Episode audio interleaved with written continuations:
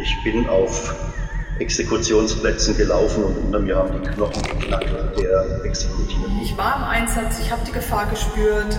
Wir sind beschossen worden. Sie stehen alleine auf einer 1000 Kilometer Front gegen eine eurasische Atommacht. Nachvollziehen, wenn man aus ukrainischer Sicht jetzt sagt, Waffen, Waffen, nochmal Waffen. Als David eines Morgens aus unruhigen Träumen erwachte, fand er sich in seinem Bett zu einem astreinen Militärfreak verwandelt – er lag auf seinem durch eine schusssichere Weste gepanzerten Rücken und sah, wenn er den Kopf ein wenig hob, im Spiegel seinen runden, braungrünen, mit einer Lampe und Nachtsichtgerät versehenen ballistischen Schutzhelm, seine im Vergleich zum gepanzerten Rumpf kläglich dünnen, in Camouflage gehüllten Beine flimmerten ihm hilflos vor den Augen. Was ist mit mir passiert? Es war kein Traum.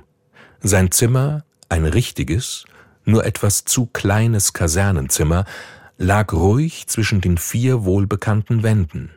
Über dem Tisch, auf dem eine militärische Landkarte ausgebreitet war, hing das Bild, das er offenbar aus einer Zeitschrift ausgeschnitten hatte und in einem hübschen vergoldeten Rahmen untergebracht hatte. Es stellte einen Leopard 2 Panzer dar. Ach, jetzt erinnere ich mich wieder. Stimmt. Ich bin jetzt Militärfreak. Ich bin jetzt einer derjenigen, die sagen, ja, das und nur das, was der Ukraine jetzt gegen Russland hilft, sind Waffen. Mit Putin ist zum jetzigen Zeitpunkt keinerlei Verhandlung möglich. Um jeden Preis muss die russische Armee aus dem ukrainischen Staatsgebiet verdrängt werden. Ich kann sie nicht ertragen, die Putin-Versteher oder mindestens Relativierer, die ernsthaft darauf bestehen, dass wir keine Waffen liefern. Ich schaue zum ersten Mal in meinem Leben Talkshows und freue mich diebisch über Oberfeldwebel X und Militärhistoriker Y, wie sie mit wenigen markigen Sätzen die bittere Realität im Kriegsgebiet verlautbaren und die zynischen friedliche Lösung Hippies auflaufen lassen. Ich frage mich, wie ich bis vor dem Ukraine-Krieg selbst so verblendet sein konnte. Denn ja, ich war mal Pazifist. Ich habe den Wehrdienst nicht nur verweigert, weil ich mir zu fein war, mich von irgendwem anschreien zu lassen.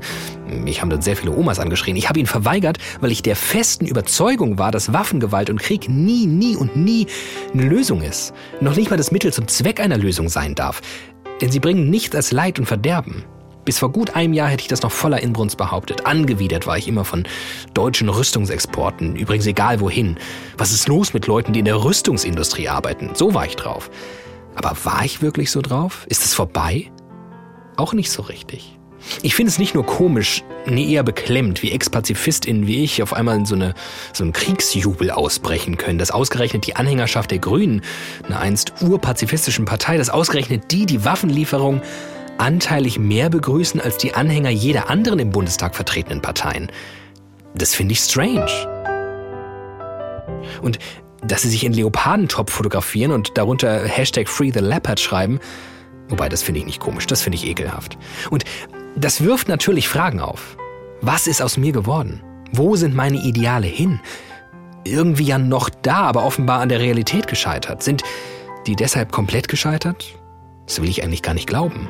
Ich will an Pazifismus glauben, bloß wird es mir halt zunehmend schwer gemacht.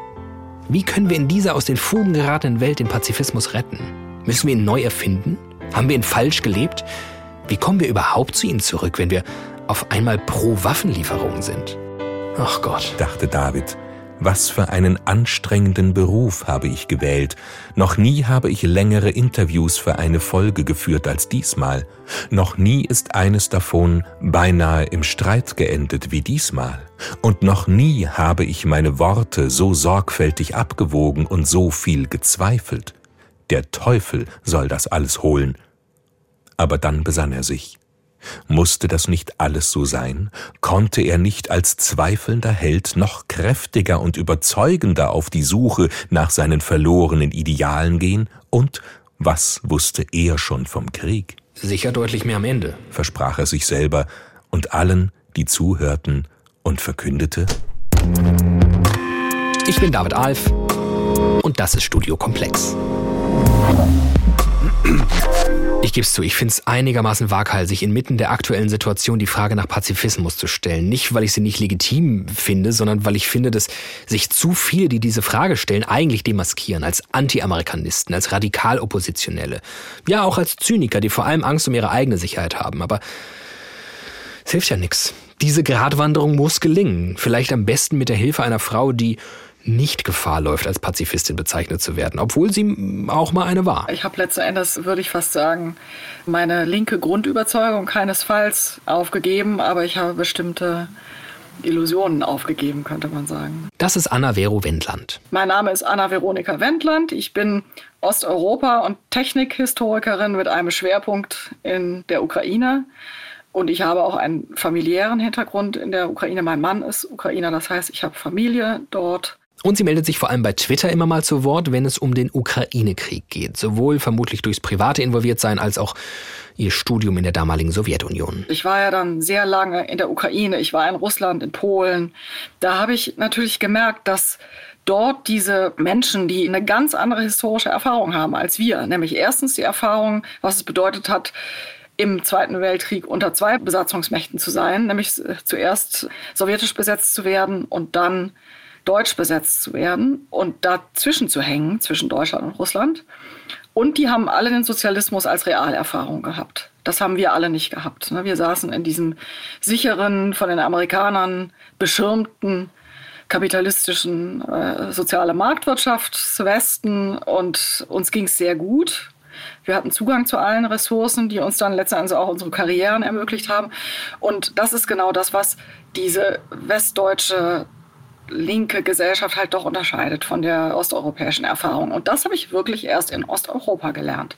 Da sind natürlich dann auch meine linken Ideale ordentlich gecrashed da mit der Realität. Was war das für eine Realität? Ich habe ja noch im letzten Jahr, in den letzten Jahren der Sowjetunion da studiert und mit der echten sowjetischen Realität konfrontiert zu werden, auch damit, dass da ziemlich wenig links ist, sondern ziemlich viel sehr reaktionär, autoritär, frauenfeindlich. Das habe ich dann natürlich erst vor Ort erlebt und sehr viel von dem sehe ich eben jetzt in Russland wieder. Ne? Also man kann fast sagen, die, die widerwärtigsten Merkmale der sowjetischen Gesellschaft vereinen sich in Russland heute mit den schrecklichsten Hinterlassenschaften der vorrevolutionären Gesellschaften, also mit Dingen, die vor der Revolution schon Probleme waren in Russland, nämlich Antisemitismus und extreme Neigungen, Probleme mit Gewalt zu lösen. Das, das war auch durchaus schon vor der Oktoberrevolution ein Problem im russländischen Reich und da kann man dann halt tatsächlich sagen, ja, da, da kommen Traditionen zusammen, die sich jetzt da auf dem Schlachtfeld in der Ukraine ausleben. Ne? Und da sage ich, das gesamte russische Projekt, was sich da jetzt auslebt, ist ein rechtes Projekt und schon von daher muss ich das als Linke bekämpfen und da hat dann leider Pazifismus keinen Platz mehr. Ne? Ganz einfach. Ganz einfach, sagt Vero. Hm. Puh, also ich glaube ihr, dass es für Sie einfach ist, das zu sagen, aber ein Viertel der Deutschen ist gegen Waffenlieferungen. 40 Prozent sind gegen die Lieferung der Leopard 2 Panzer. Die können wir nicht völlig ignorieren, zumal die Forderungen nach Verhandlungen, die kommen ja nicht nur von durchgepeitschten Vollidioten. Um die geht's Vero aber gar nicht. Das Problem ist einfach, dass wir jetzt, nachdem dieses System halt tatsächlich auf den Weg der Konfrontation und der Aggression nach außen gegangen ist, nachdem es ja wirklich jahrelang nach innen aggressiv war, ne? man darf ja nicht vergessen, dass Putin zu einer Zeit, wo er noch Ovationen im Deutschen Bundestag erhielt, Anfang der Nuller Jahre, als Redner im Deutschen Bundestag schon längst den zweiten Tschetschenienkrieg mit ungeheurer Brutalität gefochten hat. Und die damaligen Stimmen aus Russland wie Esdemirova oder Politkovskaya, die das auch mit dem Leben bezahlt haben, die schon damals sagten, so äh, werden in Russland politische Probleme gelöst. Seid vorsichtig, passt auf, tut was, ja ähm, die wurden bei uns nicht gehört. Das ist tatsächlich eine ganz lange Geschichte, wo man sieht, dass also auch gerade die Stimmen in Russland, die es gewaltfrei versucht haben, ne, die haben gewaltfrei, also mit der Macht ihrer Sprache, mit der Macht ihrer Schrift versucht, darauf aufmerksam zu machen. Sie sind bei uns auf taube Ohren gestoßen, sind in Russland ermordet worden. Ne, und da komme ich zu dem Schluss, es geht nicht anders. Ne? Also diese Art Gewaltherrschaft ist dann nur durch Gewalt zu brechen. Mir leuchtet das sehr ein, wie Vero das hier ableitet. Ganz rational irgendwie. Aber wenn wir so rational und nach diesem Maßstab vorgehen, dann müssten wir doch allerlei Gewaltherrschaften gewaltvoll begegnen. Wir bomben die alle in Frieden. Dass das nicht die Lösung sein kann und offensichtlich nicht ist, zeigen die letzten Jahre ja mehr als deutlich. Oder ist das im Fall von Russland vielleicht einfach was anderes, eine andere Qualität? Wir haben tatsächlich eine analoge Situation, wie wir sie auch mit dem NS in Deutschland hatten. Das glaube ich inzwischen. Ne? Also es gibt auch sehr viele Analytiker des jetzigen russischen Systems, die sagen, dieses System hat sich schrittweise faschisiert. Also man kann es auch als Faschismus bezeichnen.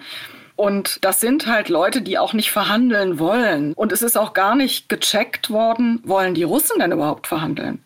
Ne? Da gibt es auch derzeit keinerlei Signal aus Russland, dass man von diesen Maximalforderungen abgehen würde. Und das maximale Projekt, was der Kreml nach wie vor betreibt, ist die Zerlegung der Ukraine, ja, die Vernichtung. Die halten nämlich die Ukraine für einen, ja, die, die bestreiten den Ukrainern das Recht, einen Staat zu haben. Und das heißt, da wird selbst bei einem Waffenstillstand würden dann diese okkupierten Territorien wahrscheinlich nur als Aufmarschraum für den nächsten Krieg dann aufgerüstet. Und das ist die große Befürchtung, die alle haben, die sagen, nee, äh, Verhandlungen sind im Augenblick einfach keine Option. Fuck my life. Himmlischer Vater, dachte David, selbst wenn seine Bemühungen bisher mit Anerkennung, ja Wohlwollen verfolgt würden, so musste ein Hitler-Vergleich das alles sogleich in sein Gegenteil umschlagen lassen. Sowas geht ja mal gar nicht, würden die bis dahin durchaus Interessierten in ihrem gewohnt forschen Ton sagen und abschalten. Ihn abschalten. Aber dann bemerkte er erstaunt, dass seine Verwandlung auch seine Haut deutlich dicker hatte werden lassen. Hat Vero nicht das Recht, hier den Faschismus, wo sie ihn fucking sieht, auch fucking so zu nennen? sagte er zu sich, und dann gleich noch einmal. Und damit hatte er seine Ruhe, beinahe ganz wiedergewonnen. Wir lassen uns mal darauf ein, dass Putin mit allen zur Verfügung stehenden Mitteln gestoppt werden musste. Bin ich ja offensichtlich auch schon gelandet bei der Überzeugung. Aber wenn das so glasklar ist, ist dann auch glasklar, dass der Pazifismus gescheitert ist? Lässt sich die eine Überzeugung mit der anderen nicht vielleicht vereinen? Ja, findet er hier. Mein Name ist Gerion Asmuth. Ich bin Leiter des Ressorts Regie bei der Taz, das sich um die zentrale Themenplanung für Online und Print kümmert. Und weil es um alles geht, machen wir zu sehr vielen Themen Gedanken und lasse sie immer wieder in Kommentare und Analysen fließen. Und im letzten Jahr war das sehr häufig die Frage, was macht der Ukraine-Krieg mit meinem und allgemein mit dem Pazifismus. Er kommt wie gerufen für diese Folge. Wunderbar. Einer seiner Texte darüber geht los mit dem Satz, Pazifismus ist nichts für Weicheier. Pazifismus ist tatsächlich meine Grundhaltung und so wie viele andere tatsächlich auch. Ich habe den Kriegsdienst verweigert und als ich das machen musste, habe ich mich hingesetzt und mich jetzt erstmal damit auseinandergesetzt, warum ich eigentlich den Kriegsdienst verweigere und bin zu einer zutiefst pazifistischen Haltung gekommen, die sagt, Gewalt kann und darf niemals eine Lösung sein.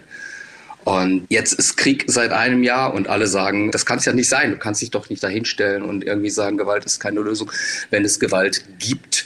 Und da gibt es zwei Möglichkeiten. Es gibt unglaublich viele, auch aus der linken Szene, aus der linken Bewegung, die plötzlich an vorderster Front quasi mit dem Panzer in die Ukraine fahren und sagen, das ist die einzige, die richtige, die absolute Lösung und was anderes gibt es gar nicht. Und es gibt ein paar wenige, die auf der anderen Seite stehen und sagen, ah, Pazifismus müssen wir total hochhalten und überhaupt, äh, dann sind sie ganz schnell bei, die NATO ist schuld, der Westen ist schuld und wir dürfen uns Russland nicht so in den Weg stellen und Waffenlieferungen provozieren nur noch weiter. Und äh, wenn man da irgendwo plötzlich aufwacht und mitten ganz zwischen diesen äh, argumentativen Fronten steht, dann merkt man auf einmal, also entweder man gibt seine Haltung irgendwie auf und sagt eben ganz schnell, naja gut, Pazifismus ist was für Softies, das kann man sich in Friedenszeiten leisten und wenn es hart auf hart kommt, dann wechselt man eben die Fronten.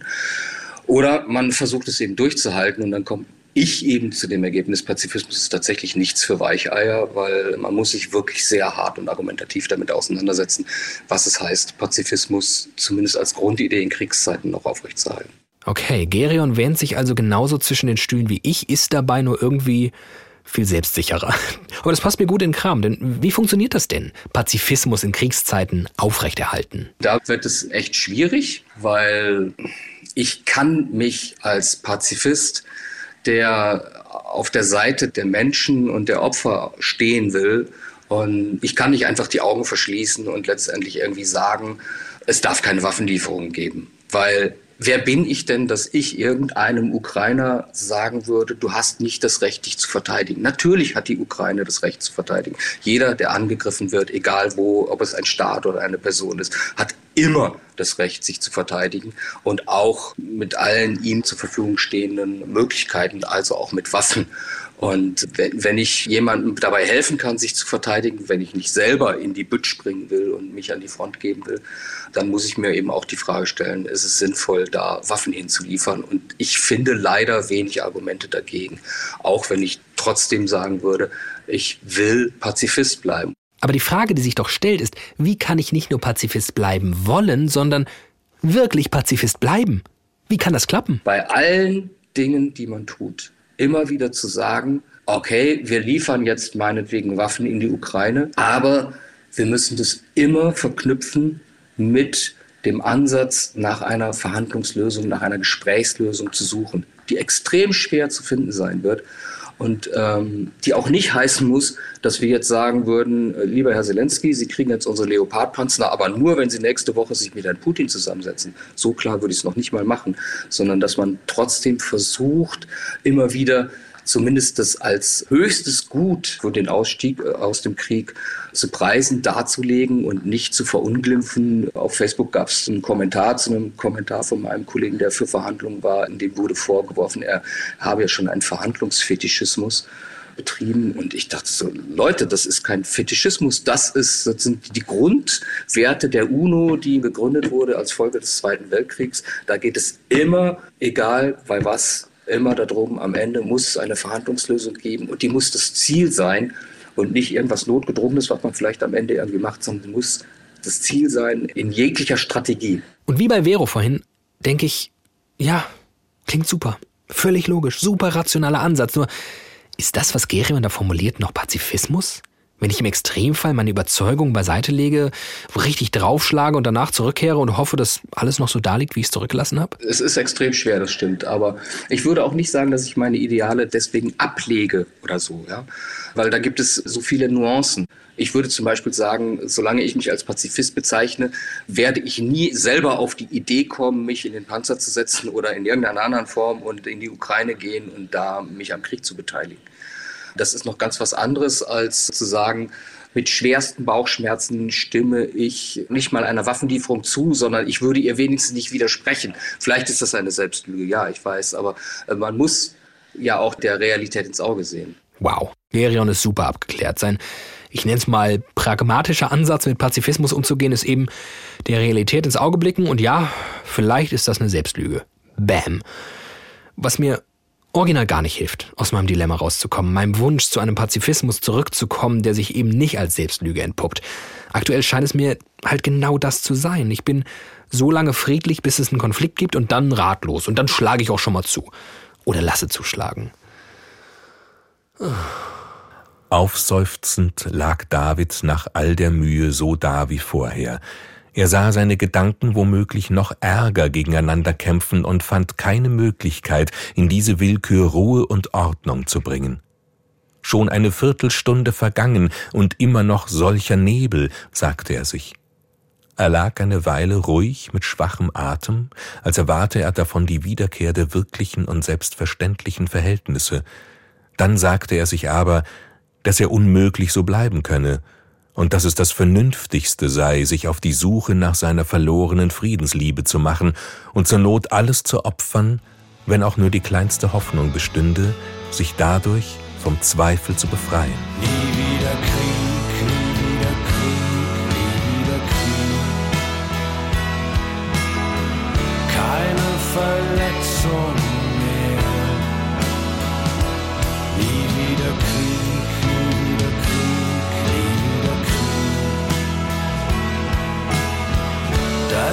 Doch nicht so schwer. Nie wieder Krieg, nie wieder Krieg, nie wieder Krieg. Vielleicht war es auch ein bisschen vorschnell, Gerion vorzuwerfen, dass mir das alles nicht weiterhilft. Vielleicht, vielleicht tut's das ja, weil wir genau da ansetzen müssen und uns ehrlich fragen müssen, ist der Pazifismus, der speziell im Nachkriegsdeutschland stets hochgehalten wurde, überhaupt echter Pazifismus gewesen? Oder halt Selbstbetrug? Kann ich gar nicht zurückfinden zum Pazifismus, weil es ihn vorher gar nicht gab? Das müssen wir uns mal einschätzen lassen. Wie wäre es mit Thomas Carter? Ich lehre hier an der Universität Leipzig Philosophie mit den Schwerpunkten praktische Philosophie und im Besonderen einem Schwerpunkt Geschichte des Friedensdenkens und der Friedensvorstellungen. Und Herr Carter, ist Deutschland überhaupt dieser Hort des Pazifismus gewesen? Also wenn man die jüngere politische Geschichte Deutschlands vor allen Dingen seit 1990 sich anschaut, ist unsere Politik ja dezidiert nicht als originär pazifistisch zu bezeichnen. Wir haben uns ja in viele Konflikten auch militärisch, wie man dann heute gemeinhin sagt, engagiert sei es die Intervention äh, unter dem Dach der NATO in die Konflikte im ehemaligen Jugoslawien, sei es der jetzt wieder diskutierte Einsatz in Mali und der äh, kläglich abgebrochene Einsatz in Afghanistan. Das sind ja militärische Interventionen von Seiten der Bundesrepublik gewesen. Insofern gibt es diese pazifistische Außenpolitik der Bundesrepublik gar nicht. Unter Bedingungen des Kalten Krieges, also in der Zeit von 1945 bis 1989, 90, war sozusagen Außenpolitik in gewisser Weise ja kaltgestellt durch den Kalten Krieg und die Konfrontation der großen Blockmächte. Ja, und in dem Zusammenhang war auch da die Politik der Bundesrepublik Deutschland nicht durchgängig pazifistisch, wenn man sich vergegenwärtigt, welche Anstrengungen die Regierung Adenauer über lange Zeit unternommen hat, um die Bundesrepublik Deutschland mit Atomwaffen auszurüsten. Das würde ich ja nicht unbedingt als pazifistisch bezeichnen wollen. Insofern ist zwar sozusagen diese Forderung nie wieder Krieg ähm, originärer Bestandteil auch des politischen und gesellschaftlichen Selbstverständnisses der alten Bundesrepublik gewesen, was sich ja unter anderem darin zeigt, dass man das Recht auf Kriegsdienstverweigerung ins Grundgesetz als Grundrecht aufgenommen hat. Aber eine kohärente pazifistische Politik der Bundesrepublik hat es im strengen Sinne des Begriffs selbstverständlich nicht gegeben. Also wir haben auf der einen Seite Pazifismus als originären Bestandteil unseres Selbstverständnisses und das unserer Politik, wie es Thomas Carter ausdrückt, eine pazifistische Politik, die jetzt aber nicht gegeben. Hm. Also entweder da ist ja wieder der Selbstbetrug oder meine Überzeugung dessen, was Pazifismus bedeutet, ist irgendwie schief. Herr Carter, helfen Sie mir. Man versteht Pazifismus mehr und besser von seinem Gegenbegriff her. Und das ist zum einen der Begriff des Militarismus. Ja, die Pazifisten wenden sich gegen die Dominanz des Militärs als Organisation in Staat und Gesellschaft und wollen vor allen Dingen sich gegen das Vorherrschen militärisch-kriegerischer Denkkategorien in Staat, Gesellschaft, Politik etc. verweigern. Ja, das ist sozusagen der eine Gegenbegriff. Und der andere Gegenbegriff, der vor allem im Umfeld des Ersten Weltkriegs eine große Rolle spielt, ist der des Bellizismus, mit dem sozusagen dem Krieg selber noch eine sittliche Bedeutung zugesprochen äh, wird, bis hin, äh, dass der Krieg ein reinigendes Gewitter im Leben der Völker darstellt. Also eine sozusagen äh, moralistische Überhöhung dessen, was Krieg meint. Und die Pazifisten wollen sozusagen sich dagegen stellen und sagen, nein, der Krieg kann weder in diesem überhöhten Sinne äh, gekennzeichnet und ausgezeichnet werden, noch in diesem militaristischen Sinne, dass wir meinen, dass für die Lösung von Konflikten die Anwendung von Gewalt ein legitimes Mittel darstellt.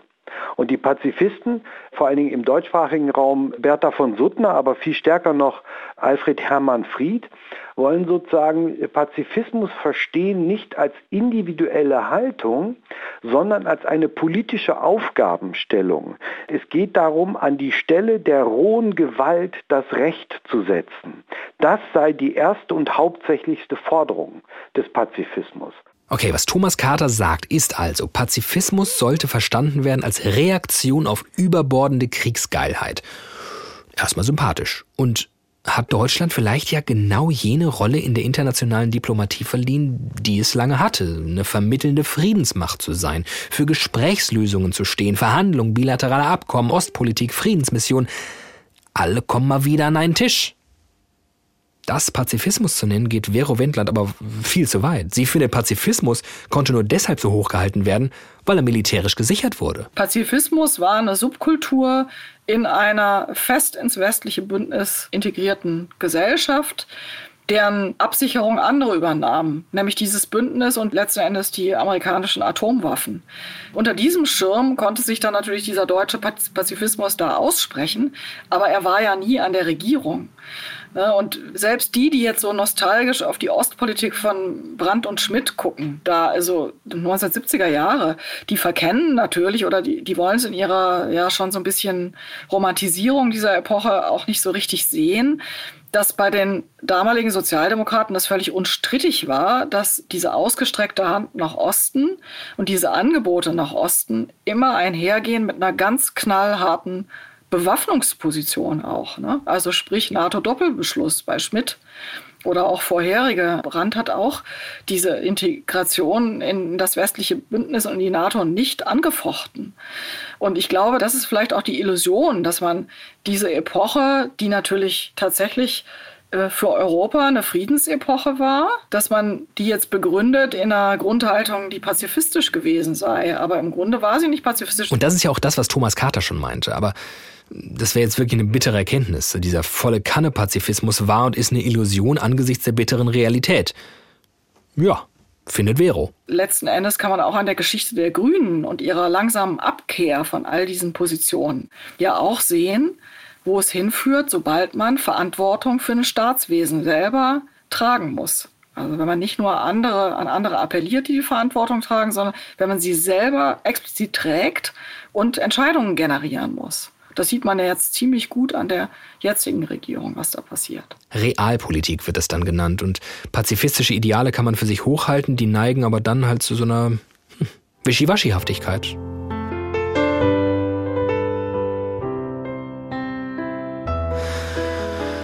Oh Mann, bis hierhin ganz schön frustrierend, finde ich. Ich habe mich aufgemacht, um meinen Pazifismus wiederzufinden oder einen zu finden, der sich verträgt mit meiner Überzeugung. Klar braucht die Ukraine jetzt sehr viele Waffen, aber irgendwie bin ich weder mit der einen noch der anderen Variante wirklich glücklich. Einfach weil ich denke, richtig ehrlich ist das doch nicht. Pazifismus ist nichts für Weicheier, hat Gerion Asmuth vorhin gesagt. Heißt das dann, sich der Wischi-Waschihaftigkeit zu entledigen? Weil, was, wenn nicht der Pazifismus der Fehler im System ist, sondern sein Gegenteil?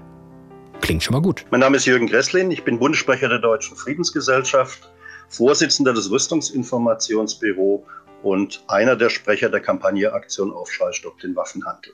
Ich bin Pazifist. Und was für ein Pazifist Jürgen ist. Radikalpazifist äh, nennen ihn viele Leute, denn ja, Jürgen plädiert auch im Ukraine-Krieg und ziemlich genau in jedem Konflikt für eine völlige Gewaltlosigkeit mit all ihren Konsequenzen. Radikalpazifist würde er selbst wahrscheinlich nicht über sich sagen, viel eher hält er es schlicht für konsequent und findet Positionen wie die von Gerion, man kann Pazifist sein und Waffenlieferungen trotzdem billigen, widersprüchlich. Naja, wenn man jetzt einerseits für Militär ist und andererseits für Pazifismus, dann zeigt es ja, dass der Mensch zwei Hirnhälften hat. Sprich, sehr ambivalent denken kann und das ist ein Widerspruch in sich selbst. Ich bezeichne mich als Pazifist, aber ich suche von Anfang an, also auch jetzt im Falle der völkerrechtswidrigen Intervention Russlands in der Ukraine nach zivilen Konfliktlösungen, nach sozialer Verteidigung, nach nicht militärischer Verteidigung. Ah, den Begriff soziale Verteidigung muss ich erstmal googeln. Ähm, Moment mal, so, was haben wir? Soziale Verteidigung. Grundannahme. Die Nachteile, die durch eine Besetzung entstehen, sind eher zu ertragen als die Menschenopfer, die eine militärische Verteidigung mit sich bringen. Oh, okay. Fazit. Fremdherrschaft ist besser als gegenseitige Zerstörung. Also einfach überrollen lassen von ihnen. Das ist dann ziviler Ungehorsam und das bedeutet also, wie man sich zu wehren hat. Generalstreik, Massendemos, Steuerzahlungsverweigerung und so weiter, bis der Besetzer zermürbt abzieht. Ja, klingt okay. Hm. Ja.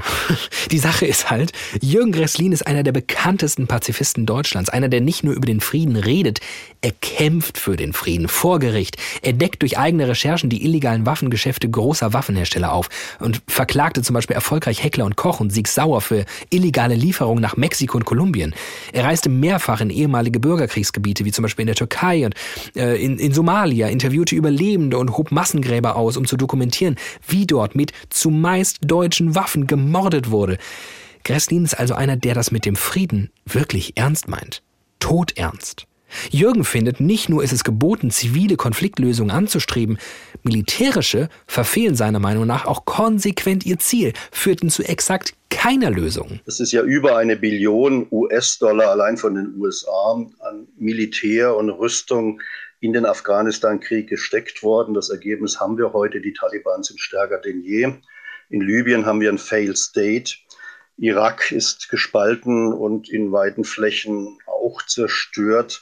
Syrien liegt am Boden aufgrund der Waffenlieferungen des Westens und des Ostens in die jeweiligen Konfliktparteien. Und während wir hier sprechen, tobt der Jemenkrieg und es ist die schlimmste humanitäre Katastrophe. Das heißt, Militär versagt und äh, Pazifismus ist wichtiger denn je. Jürgen bezieht sich in seiner Argumentation häufig auf Forschungsergebnisse von der Politologin Erika Genevieve. Die ist äh, Professorin in Harvard und erforscht seit über zehn Jahren Ursprünge, Erfolge und halt auch Misserfolge von gewaltfreiem und gewalttätigem Widerstand. Hat hunderte von äh, Konflikten der letzten 100 Jahre sich angeschaut und die Bilanz ist, mehr als 50 Prozent der gewaltfreien Aufstände waren erfolgreich. Aber nur 23 Prozent der gewalttätigen. Für Jürgen Gresslin ist die Sache also klar, militärische Lösung, no way. Aber nochmal zu diesen Zahlen. Wenn nur 23 Prozent der gewalttätigen Aufstände erfolgreich waren, heißt das doch trotzdem in 23 Prozent, also einem Viertel der Fälle, waren sie erfolgreich. Ja, ganz offensichtlich versagt Militär ganz oft und versagen militärische Lösungen ganz oft. Aber sie sind kein Argument, das ich heranziehen kann, um zu sagen, militärische Lösungen versagen immer. Und vielleicht ist dieser Ukraine-Krieg aktuell etwas anderes? Fragezeichen? Ist er nicht. Er ist äh, einzureihen in eine lange Kette von Hunderten von Kriegen, Aufständen, Bürgerkriegen, die Genevieve und äh, Stefan untersucht haben. Aber es sind keine Aufstände, es ist kein Bürgerkrieg, sondern andere, ja, ein, ein Staat überfällt den anderen. Richtig, da stimme ich Ihnen vollkommen zu. Und äh, die Ukraine führt einen Verteidigungskrieg und nach Artikel 51 der UN-Charta auch einen legalen Verteidigungskrieg. Aber jetzt gehen wir mal auf die Spur dessen, was uns ja von Anfang an gesagt wurde. Wenn wir Waffen liefern, wenn wir die ukrainische Seite stärken, dann wird alles gut, dann wird der Aggressor gestoppt, er wird vertrieben und es herrscht die Zeit für Friedensverhandlungen. Man hat uns getäuscht, weil man ja anfangs gesagt hat, man liefert nur Defensivwaffen. Ähm, an dem Tag, wo die Beschlüsse für Defensivwaffen gefallen sind, 27. Februar, und die Rede von Kanzler Scholz zur Zeitenwende. Kurz darauf kamen schon die ersten Wünsche aus der Ukraine doch nach schwereren Waffen. Heute sind wir bei Leopard 2 Lieferungen, Abrahams und Challenger von den Amerikanern und den Briten, die geliefert werden sollen. Und das Einzige, was passiert ist, und deswegen widerspreche ich Ihnen, ist, dass die Eskalationsspirale eingeheizt wurde. Das heißt, die Konflikte oder dieser Konflikt wird umso härter ausgetragen. David bemerkte nun, dass seine Veränderung schon weiter vorangeschritten war, als er gedacht hatte. Solche Argumente, die einmal seine Lieblingsnahrung gewesen, schmeckten ihm nun nicht mehr, ja er wandte sich fast mit Widerwillen ab. Dagegen saugte er gierig an allerlei kriegerischen Gedanken, die er noch vor Tagen für ungenießbar erklärt hatte. Whatever happened to meinem Feingefühl? fragte er. Oder war es nur ein leichtes Unwohlsein, wie es Medienmenschen bisweilen überfällt und das sie, auch aus geschäftlichen Gründen, einfach überwinden müssen. Okay, irgendwie triggert mich Jürgen Gressin auf eine Weise, die ich so gar nicht erwartet hätte. Meine, will ich doch so gern wieder Pazifist sein, finde Pazifismus doch auch gut, also erstrebenswert, finde auch Jürgens Arbeit bemerkenswert, ehrenhaft, toll, merk aber, diese Ideale mit der Wirklichkeit konfrontiert zu sehen, lässt mich einfach sehr daran zweifeln, ob man sie bis zuletzt durchhalten kann. Oder aber, alternatives Szenario, die Eskalationsspirale ist keine Spirale, sondern eine lineare Steigerung und die Unterscheidung zwischen Offensiv- und Defensivwaffen ist eigentlich obsolet, weil Waffen sind Waffen und ab dem ersten Moment, wo wir Waffen liefern, liefern wir Instrumente, um andere Menschen Schaden zuzufügen, und zwar körperlichen. Ähm, und die Ukraine ist nicht mit hinreichend vielen Instrumenten ich meine Waffen ausgestattet gewesen, um Russland die Stirn zu bieten und kann das jetzt besser denn je und kann das künftig auch noch besser denn je und so Russland aus dem eigenen Staatsgebiet vertreiben. So viel zur Theorie. Die Praxis sieht anders aus. Ähm, Russland hat eine Luftwaffe von über 4000 Kampfflugzeugen und Helikoptern und äh, Abfangjägern die Ukraine von 318. Das heißt, man müsste jetzt eine unglaubliche Aufrüstungswelle, eine Verfünfzehnfachung der Luftstreitkräfte der Ukraine herbeiführen, was technisch wahrscheinlich gar nicht machbar ist, um überhaupt ein Patt gegenüber den Russen zu haben. Dieser Krieg ist militärisch nicht zu lösen. Was man schafft, ist diesen Krieg über Jahre hinweg zu einem Abnutzungskrieg äh, fortzuführen, was dazu führt, dass weite Flächen der Ukraine vernichtet sein werden. Schon heute sprechen Militärs davon, dass ein Drittel des Gebietes der Ukraine vermint ist und nicht mehr bewohnbar ist. Lassen Sie uns in einem Jahr sprechen, dann die Zahlen noch schlimmer und lassen Sie uns in fünf Jahren sprechen. Da gibt es die Ukraine, wie wir sie kennen, nicht mehr, weil sie militärisch zerbombt ist. Und jetzt schildern Sie mir mal eine Option, die gewaltfrei vonstatten geht, in der in fünf Jahren die Ukraine noch besteht. Hoppla, komische Schärfe an meiner Stimme. Hatte ich so auch noch nicht bei Studiokomplex. Aber ja, es fasst mich an. Äh, es ist sehr schade, dass wir Pazifistinnen und Pazifisten immer erst dann gefragt werden, wenn das Kind in den Brunnen gefallen ist. Äh, wie wäre es denn gewesen, wenn man uns gefragt hätte in den 90er Jahren, ähm, wie steht ihr zur Osterweiterung der NATO? Dann hatte ich genau gesagt, so wie es Gorbatschow, Michael Gorbatschow als russischen Präsidenten versprochen worden ist, dass die NATO sich nicht nach Osten erweitert, dass das Baltikum, das Polen, das Tschechien, die Slowakei bis runter in den Süden nach Rumänien nicht zur NATO gehören werden und Russland keine Angst haben muss. Ganz im Gegenteil, dass wir Frieden schaffen in einer europäischen Friedensordnung unter Einschluss Russlands. Das ist nicht passiert. Oh no, geht das los? Will er jetzt wirklich so argumentieren? Das arme Russland, das ja bei genauerer Betrachtung gar nicht anders konnte? Beruhige dich, David. Die NATO hat sich sukzessive erweitert und das einzige Land, das jetzt große flächige Land, das jetzt noch fehlt, ist die Ukraine. Und wenn Ukraine jetzt auch noch Teil der NATO wird, dann ist das Kind ganz in den Brunnen gefallen und Russland wird dies nicht akzeptieren. Und der Krieg, der jetzt begonnen hat, wird sich auf lange, lange Jahre hinweg fortsetzen. Das Zweite ist, die Frage ist, wie reagiert man denn dann, wenn die Russen sich jetzt angegriffen fühlen? Offensichtlich fühlt sich, und das ist wie gesagt subjektiv, Russland auch äh, brüskiert und attackiert und schlägt aus russischer Sicht zurück. Dass wir das objektiv im Westen anders sehen können, versteht sich.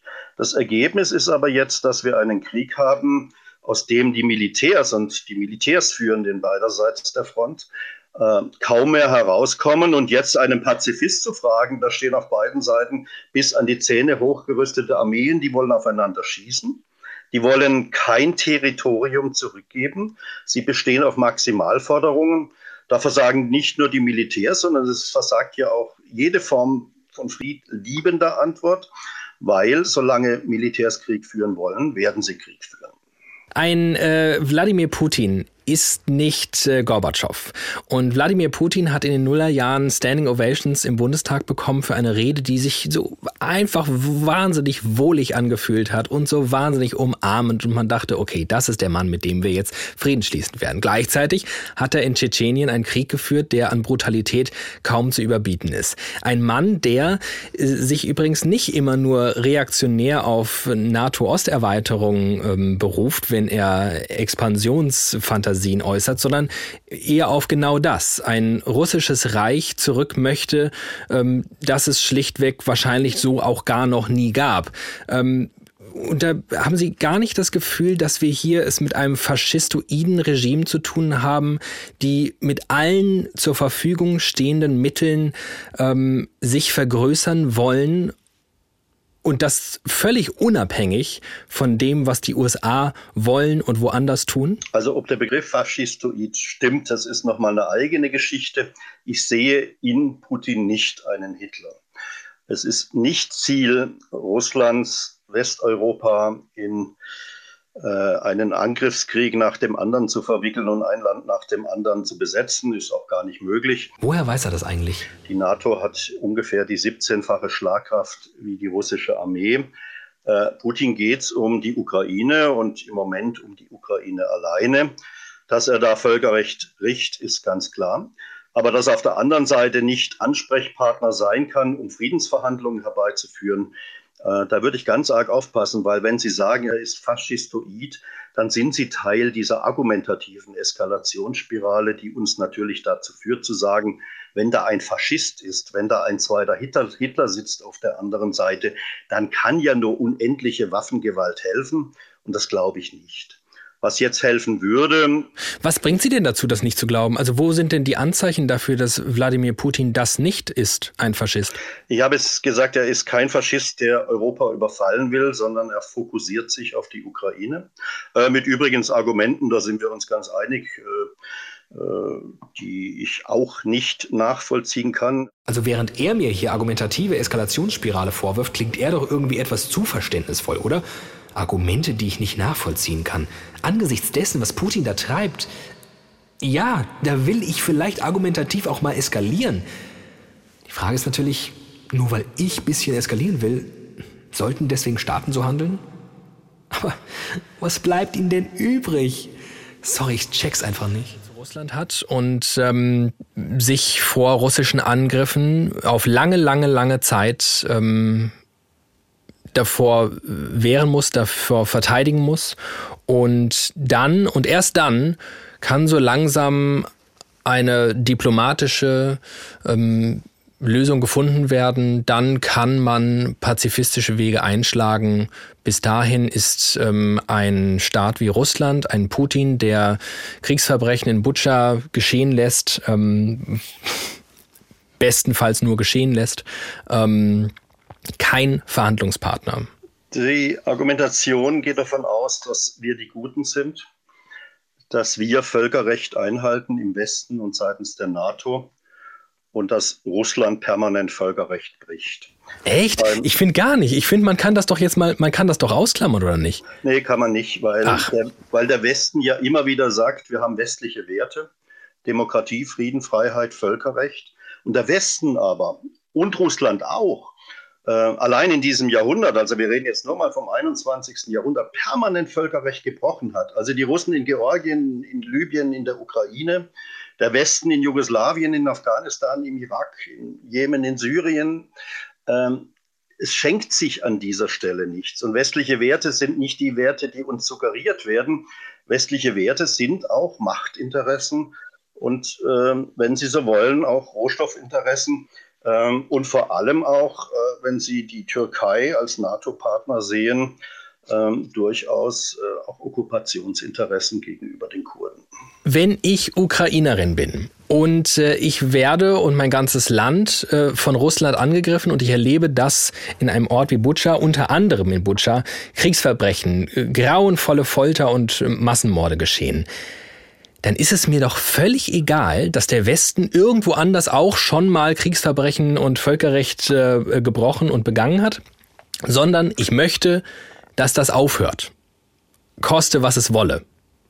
Deswegen glaube ich, man kann in der Diskussion, was machen wir jetzt akut in diesem Fall, doch sowas aussparen. Wenn wir nämlich deren Perspektive einnehmen und nicht nur unsere, die so draufblickt von 1000 Kilometer Entfernung. Dass es aufhört, das wollen wir alle. Äh, ich selber war oft genug in Krisen- und Kriegsgebieten. Ich war allein fünfmal in Türkisch-Kurdistan, ich war in Somalia und anderen Ländern und habe mir angeschaut, was passiert, wenn Kriegsverbrechen passieren. Ich bin auf Exekutionsplätzen gelaufen und unter mir haben die Knochen geknackt der Exekutierten. Ähm, ich kenne dieses schreckliche Gefühl und kann das unglaublich gut nachvollziehen, wenn man aus ukrainischer Sicht jetzt sagt, Waffen, Waffen und nochmal Waffen. Aber das ist ja eine Logik, die gefangen ist in der Militärlogik und die nichts bringt. Ich habe es vorhin gesagt. Wir sind jetzt in der Bilanz eines Jahres dieses Krieges.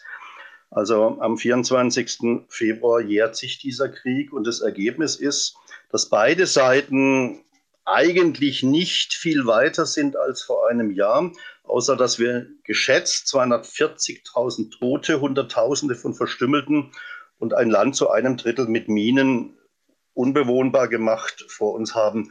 Ja, ich kann das nachvollziehen, dass jemand in der Ukraine sagt, liefert uns Waffen. Ich kann aber nicht nachvollziehen, dass das die Lösung sein soll, weil Krieg und Öl ins Feuer und weitere Eskalation führt nicht zum Frieden, sondern führt in die Spirale von einem konventionellen Krieg in den Einsatz atomarer taktischer Waffen Mittelstreckenraketen und wenn es für die Menschheit schrecklich läuft, auch der Interkontinentalraketen.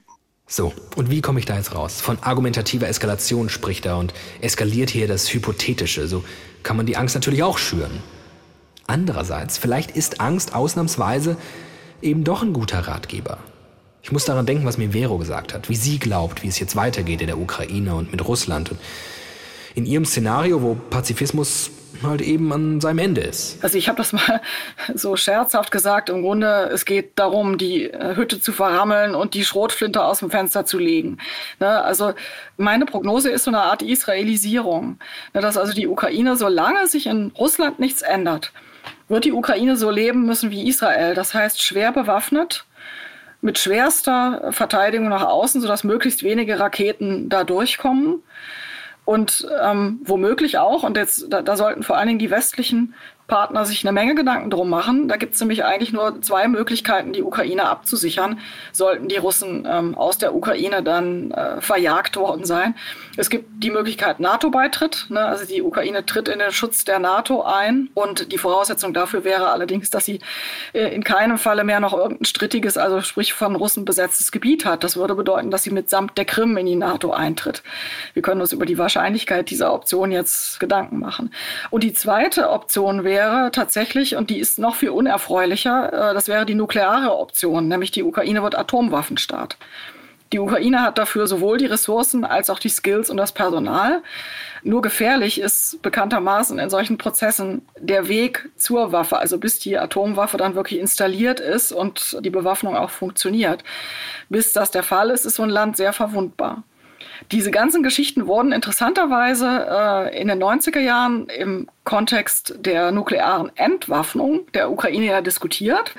John Mearsheimer hat damals einen Aufsatz geschrieben, der hieß The Case for Ukrainian Nuclear Armament oder ähnlicher Titel, jedenfalls im Grunde ein Plädoyer für die Nuklearbewaffnung der Ukraine, sie also beizubehalten weil er erkannt hatte, dass der strategische Gegner der Ukraine Russland sein wird und dass das, wenn die Ukraine nicht in westliche Bündnisse integriert wird, der einzige Weg für die Ukraine ist, selbst wenn sie sich als neutral erklärt, ähm, ihr Territorium abzusichern.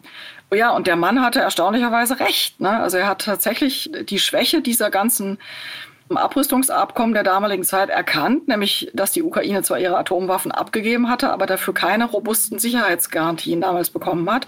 Und da kann man natürlich dann sagen, eine sichere Ukraine wird es nur geben mit robusten Sicherheitsgarantien, sprich NATO-Beitritt, oder mit einer robusten Sicherheitsgarantie, die man selber macht. Und das ist dann in diesem Falle nur die Nuklearbewaffnung, die da übrig bleibt.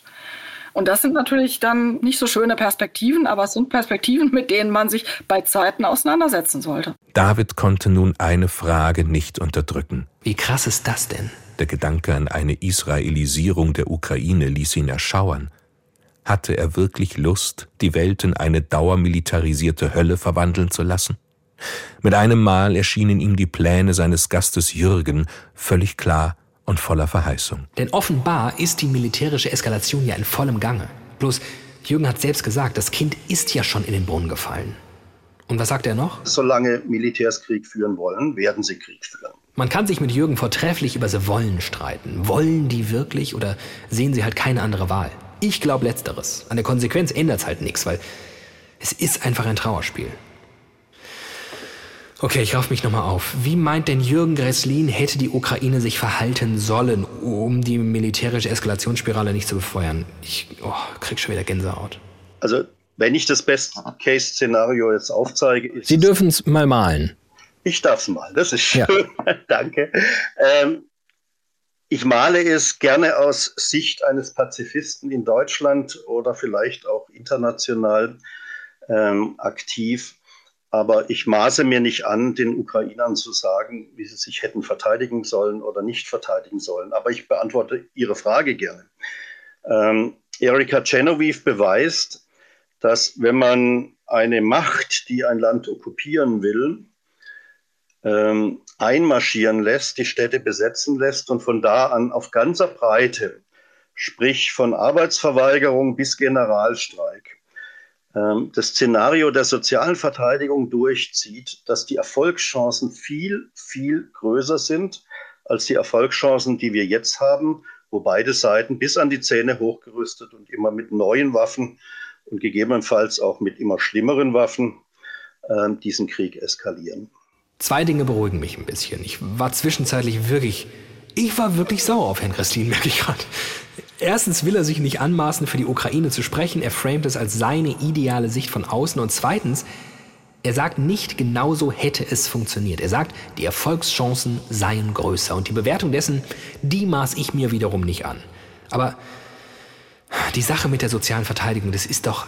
Nee, ich muss noch mal ran, sorry. Dafür musste ich an Belarus denken und an 2020 und an wirklich weitgehend friedliche Proteste, eine Massenbewegung, die sich dort dem Regime, dem sehr Russland äh, treuen Regime entgegengestellt hat, was einfach nur brutal niedergeschlagen wurde und zu einem Ende geführt hat. Das war doch sozialer Widerstand in Reinstform, oder nicht? Und hat wirklich gar nicht gut funktioniert. Sie haben vollkommen recht. Es gibt keine Garantien. Weder wenn Sie militärisch intervenieren, noch wenn Sie versuchen, diesen Konflikt zu deeskalieren und durch soziale Verteidigung die, den Blutzoll deutlich zu mindern und die Sicherheit und Unversehrtheit eines Landes zu garantieren.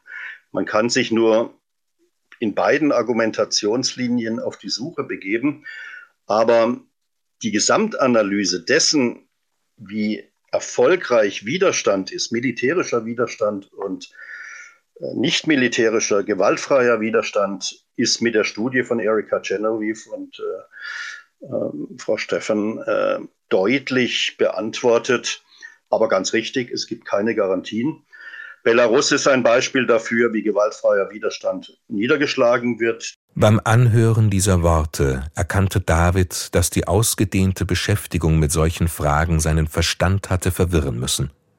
War er zuvor nahe daran, seine Friedensliebe zu vergessen, hatte diese seit langem nicht gehörte Stimme sie erneut aufgerüttelt. Und zugleich erschreckt. This you fragte sich selber, denn er konnte sich nicht erklären, dass er ernsthaft danach verlangen könne, dass im Grunde Wehrlose sich den Kugeln der Eroberer entgegenstellen, um den Frieden zu wahren. Ja, cool, da stehe ich nun.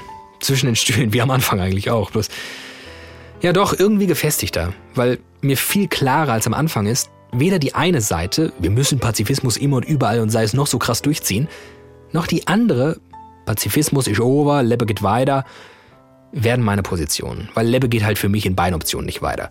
Aber heißt das, ich bleibe in dieser wischiwaschihaften Position? Pazifismus ist gut und richtig, aber im Zweifelsfall hilft er mir halt nicht weiter? Was meint Thomas Karte dazu? Der lehrt doch praktische Philosophie, der muss es doch wissen. Und das kommt sofort in mir so auf, dass ich dann sofort auch wieder selbstkritisch, als eben jener, der gesagt hat, nee, nee, ich bin Pazifist, ob ich mich dann frage, ja, bin ich das wirklich in der Situation? Würde ich wirklich nicht zum Mittel der Gewalt greifen, wenn ich oder meine Nächsten angegriffen würden? Können Sie das von sich sagen? Mit letzter Gewissheit kann man das, denke ich, nicht sagen. Vor allen Dingen, was Sie ja in einem Nebensatz jetzt mit angeführt haben, wenn es nicht nur um die Frage geht, ob ich angegriffen werde und wie ich mich diesem Angriff meiner Person gegenüber ähm, verhalte, sondern wie ich mich verhalte, wenn andere angegriffen werden. Und da haben wir, wenn man das vielleicht etwas leger formulieren darf, da haben wir sozusagen den dritten Spieler mit im Spiel. Wie verhalte ich mich, wenn ich sozusagen sehe, dass jemand mit dem Mittel der Gewalt angegriffen wird, kann ich mich dann sozusagen auf meine pazifistische Position zurückziehen und zu sagen, nein, auch in dieser Situation verweigere ich mich in dieses Geschehen mit dem Mittel der Gewalt selbst einzugreifen. Und das ist sicherlich moralisch eine außerordentlich problematische Position, weil ich dann damit unterstellen muss, dass ich in der Situation auch keine Verantwortung habe gegenüber dem Angegriffenen. Und dahinter steckt sozusagen das moralische Prinzip, dass ich grundsätzlich verpflichtet bin, jemandem in Not zu Hilfe zu eilen. Und dem würde ich mich ja sozusagen entziehen. Wenn ich sage, auch dem Angegriffenen verweigere ich sozusagen die Unterstützung mit dem Mittel der Gewalt. Und an der Stelle kommt sozusagen dieser individuelle, ich nenne ihn mal Gewissenspazifismus, offenkundig an eine moralische Grenze, an der er nicht mehr bruchlos durchgehalten werden kann, ohne selber wiederum Schuld auf sich zu laden. Und das macht sozusagen das Dilemma des Pazifisten aus, dass er in dem Moment, wo er jemand anderem die Hilfe verweigert, sich offenkundig selbst wiederum schuldig macht. Und das ist tatsächlich ein Dilemma für denjenigen, der diese Form des Gewissenspazifismus äh, für sich beansprucht. Ja, aber das kann ja nur bedeuten, dass ich mich von diesem Pazifismus verabschieden muss. Weil das Dilemma offenbart, ich kann es nicht durchziehen, ohne mich schuldig zu machen. Oder schuldig zu fühlen. Am Ende auch irgendwie Wurst. Aber lässt sich dieser individuelle Pazifismus und mein kleines Dilemma überhaupt auf diesen Krieg anwenden, wo staatliches Handeln wirkt? Na, ich denke, man kann das äh, schon erstmal abbilden, dahingehend, dass die Logik, die sozusagen die Entscheidung prägt, ja die gleiche ist. Ich habe einen Angreifer, in dem Fall Russland, ich habe einen Angegriffenen, in dem Fall die Ukraine und ich habe sozusagen als Dritten im Spiel, äh, ich äh, reduziere das jetzt mal, die Bundesrepublik Deutschland, die sich sozusagen zu diesem Konflikt jetzt verhalten muss. Und was auch immer sie tut, ob sie sich sozusagen der Unterstützung der Ukraine durch die Lieferung von Waffen etc. etc. verweigert oder ob sie es tut, sie lädt ja in einer moralisch relevanten Weise bei jeder dieser beiden Entscheidungen Schuld auf sich. Und dann ist es auch eine Frage sozusagen des politischen Abwägens, ob man sich in diesen Konflikt involvieren möchte, indem man den Angegriffenen unterstützt.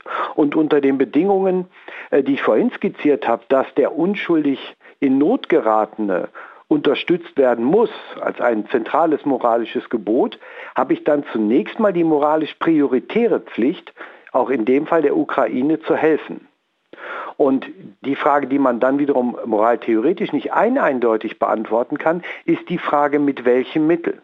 Das ist dann eine originäre Frage politischer Abwägung. Eine Abwägung, die von Deutschland, die von mir zu der Erkenntnis geführt hat, ja, wir müssen die Ukraine mit Waffen beliefern. Und da bin ich wieder am Anfang dieser Folge. Wie viel wert ist mein Pazifismus, wenn ich, wenn es mir in den Kram passt, von ihm Abstand nehme? Bei Kant gibt es die Formulierung vom Krieg als traurigem Notmittel. Das heißt, dass es Konstellationen gibt, in denen tatsächlich Waffengewalt unumgänglich ist, dass ich mich ihr in sinnhafter Weise nicht verweigern äh, kann. Und aber mit der Formulierung, den Krieg als trauriges Notmittel zu begreifen oder zu benennen, habe ich ja letztlich die Orientierung an den für mich zentralen Werten, die da unter dem Begriff des Pazifismus zusammengefasst werden können, nicht aufgegeben. Ich gebe ja nicht die Aufgabe auf. Ich gebe ja nicht, wie Kant sagt, den Frieden herzustellen ist Pflicht. Diese grundsätzliche Forderung gebe ich damit ja nicht auf. Ich stelle sie sozusagen nur aufgezwungenerweise zurück. Und das ist eine Figur, die finden wir schon in der Spätantike bei einem der ganz großen Friedensdenker im Abendland, bei Augustinus, der sagt, der Weise wird nur mit Trauer Krieg führen weil es eben Konstellationen gibt, in denen es offenkundig unumgänglich ist. Und zwar insofern, als mir letztlich der Krieg von jemand anderem aufgezwungen wird. Und das ist ja der entscheidende Unterschied zu dem, was wir im 19. und frühen 20. Jahrhundert als Militarismus kennengelernt haben. Dort war der Krieg als Option ja zu verstehen als Angriffsoption und nicht als Verteidigungsoption. Das war sozusagen die Legitimationsperspektive der Militaristen. Und dementsprechend schließt ein, eine grundsätzliche pazifistische Haltung selbstverständlich nicht von vornherein schon aus, dass ich im Verteidigungsfalle auch bereit bin, das Mittel der Gewalt einzusetzen. Vor allen Dingen in einer solchen Konstellation äh, wie der jetzigen, wo wir sehen, es ist ein manifester Bruch des Rechts geschehen. Es wird jemand angegriffen und ich stehe in der Situation, diesem Angegriffenen entweder zu helfen oder ihm die Hilfe zu verweigern. Und mindestens für die Verweigerung der Hilfe kann ich kein tragfähiges moralisches Argument vortragen. Oh Mann, das macht mich alles fertig. Und jetzt? fragte sich David und sah sich im Dunkeln um. Er machte bald die Entdeckung, dass er sich vor Erschöpfung nun überhaupt nicht mehr rühren konnte. Im Übrigen fühlte er sich aber verhältnismäßig behaglich. Er hatte zwar noch Zweifel, aber sie wurden schwächer. Er verstand, dass er auch als Pazifist nicht in jeder Situation friedlich bleiben musste, wenn er nur den Frieden als Ziel bewahrte. Gerion hat's mir eigentlich gesagt, ne? murmelte er, aber ich wollte es nicht wahrhaben. Überhaupt dachte er an seine Gäste mit Rührung und Liebe zurück. Jürgen tat alles, um seinen Idealen treu zu bleiben. Wer kann ihm das verübeln? dachte David. Und wer kann Vero verübeln, dass sie bei ihren Erfahrungen den Verzicht auf Waffen Verdammt. In diesem Zustand friedlichen Nachdenkens sank sein Kopf ohne seinen Willen nieder und er fiel in einen schweren Schlaf. Ich war im Einsatz, ich habe die Gefahr gespürt. Bin auf Wir sind beschossen. Exekutionsplätzen gelaufen. Wenn es nachher ankommt, dann wechseln wir. Geschätzt 240.000 Tote. Wir gehen alleine auf einer 1000 Kilometer Front Oder gegen man versucht es eine eben durchzuhalten. Ja, ich kann das nachvollziehen, dass jemand sagt, liefert uns Waffen. Ich kann aber Bei nicht geht es schlicht darum, Ich würde meinen, man versteht Pazifismus mehr und besser von seinem Gegenüber. Immer deutlicher hörte er Stimmen, die ihm nun nicht mehr als freundliche Gedanken seiner Gäste wohltaten, sondern in seinen Ohren wie die schlimmsten Vorwürfe dröhnten. How dare you? Was redest du, unbedarfter Ex-Zivi, der noch nie einen Krieg aus der Nähe gesehen hat, hier vom Kämpfen und vom Töten? Oh, mehr Cringe geht ja wohl nicht. Und wie ihm das zu bestätigen, erschien nun eine Gestalt. Mein Name ist Dunja Neukamm. Ich bin 50 Jahre alt und ich war Zeitsoldat, zwölf Jahre. Ich war in sieben Auslandseinsätzen und davon viermal in Afghanistan. Jetzt krieg ich's ab, schoss es David durch alle Glieder. Sie wird mir ordentlich den Kopf waschen, wie ich es verdient habe, und aussprechen, was ich bin. Ein Lappen, ein Lauch, ein Fake. Aber hatte er sich diesem Vorwurf nicht die ganze Zeit über ausgesetzt, ohne Furcht? Und er verspürte nun den tollkühnen Wunsch, sie zu fragen, und er flüsterte im Traum die Frage vor sich hin. Was hältst du vom Pazifismus? Also ich bin grundsätzlich auch pazifistisch eingestellt, weil ich bin ja nicht für Krieg. Und ich glaube, das vergessen immer ganz viele, dass wenn jemand bei der Bundeswehr ist, Soldat ist, dass er dann auch sozusagen eine gewisse Kriegsgeilheit hat. Aber das stimmt einfach nicht. Ja, man muss zur Waffe greifen. Ja, man kommt in Kämpfe. Das gehört zum Soldatenberuf oder damit muss man sich auf jeden Fall befassen.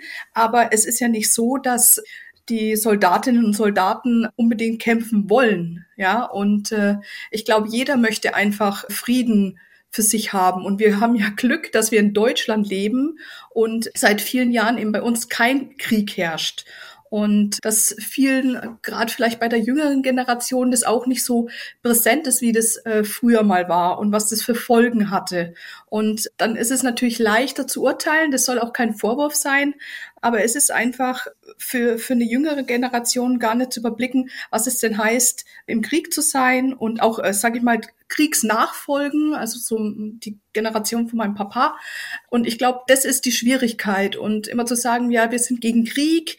Ja, also ich glaube, keiner möchte Kampf und und Krieg haben und in seinem Land unterjocht werden, wie auch immer, oder kämpfen und Repressalien haben. Und deswegen kann ich sagen, dass ich schon äh, pazifistisch eingestellt bin. Eine pazifistische Soldatin? dachte David, das muss ein Traum sein. Aber nun wollte er nicht ans Aufwachen denken, sondern im Gegenteil die Zeit bis dahin nutzen, um sie nun auch zu fragen, was er alle anderen gefragt hatte. Diesmal ohne Kant, ohne Theorie der sozialen Verteidigung.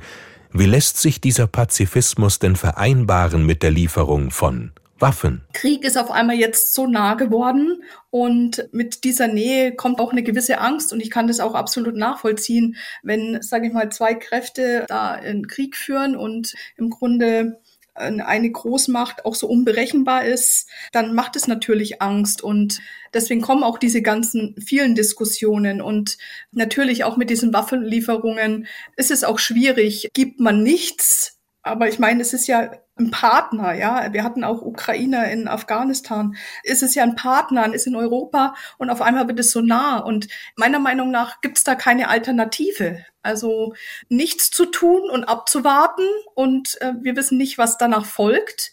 Oder man macht wie viele andere Nationen, zeigt gemeinsame Stärke und unterstützt dann die Ukraine. Also dazwischen gibt's einfach nichts. Und da sah der zweifelnde Held klar, dass er es nicht aus Schwäche war. Selbst die klarste Entscheidung des Gewissens lässt den Zweifel nicht verstummen. Und es geschah, was in jedem Traum geschieht, wenn Klarheit eintritt. Er erwachte. Guten Morgen, Leute. Na? Oh, das war Studio Komplex. Und das war eine sehr besondere Folge für mich. Ich hoffe, sie hat euch auch ganz gut gefallen. Ist dem so, dann abonniert diesen Kanal, setzt Glocken, wo Glocken zu setzen sind. Und wenn ihr uns was zu sagen habt, tut das bei Insta oder bei Twitter oder per Mail studiokomplex.hr.de. Der HR, der Hessische Rundfunk, hat das alles hier möglich gemacht. Genauer gesagt, dieses Team. Rainer Dachsel, Dreck Oppermann und Johannes Sassenroth. Das Episodenbild kommt von Inga Reichert. Für den Sound verantwortlich waren diese Woche Cora Bender und Jonas Karle. Und die schönste Studiokomplex-Erzählerstimme hat Uli Kafka Höhmann. Danke fürs Zuhören. Ich bin David Alf. Bis nächste Woche.